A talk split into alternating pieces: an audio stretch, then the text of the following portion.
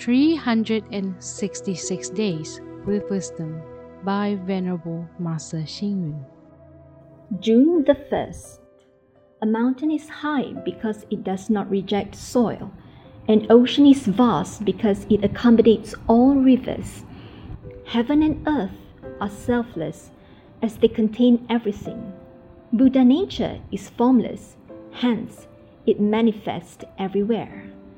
The founder of the Republic of China, Mr. Sun Yat sen, was known for leaving a famous saying before he died Everything under heaven belonged to the people. Everything under heaven, from the smallest country to the endless universe, was used for many purposes. The country belonged to the citizens. Anything that they had, they control and enjoy together. Thus, the universe belongs to all sentient beings. The word public is so commonly used in our daily lives.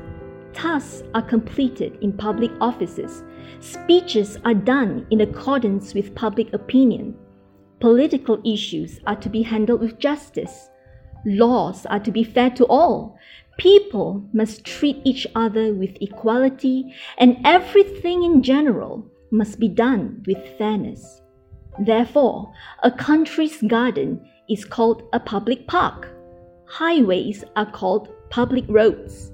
Politicians are called public servants, while charity centers are called public welfare organizations.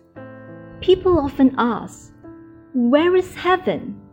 Wang Yangming answered, The universe is in my heart, and thus my heart is the universe. From this sentence, we can deduce that everything under heaven is in our hearts. If my heart has a person, then heaven would exist in my heart. If my heart has a country, then heaven would exist in my heart. If my heart has a universe, then heaven would exist in my heart. A Chinese saying stated that heaven was like one's neighbor, when in fact one should be saying that heaven was directly in all our hearts. Therefore, heaven would only help someone if that person helped themselves. One shouldn't be questioning heaven, and one shouldn't complain that heaven hasn't been fair. Everything under heaven already belongs to the people, and besides, heaven has enough on its plate for it to deal with. Read, reflect, and act. Politics must be universally just. Laws must be universally fair. Humans must practice universal equality, and all actions must follow universal ethics. Please tune in, same time tomorrow as we meet on air.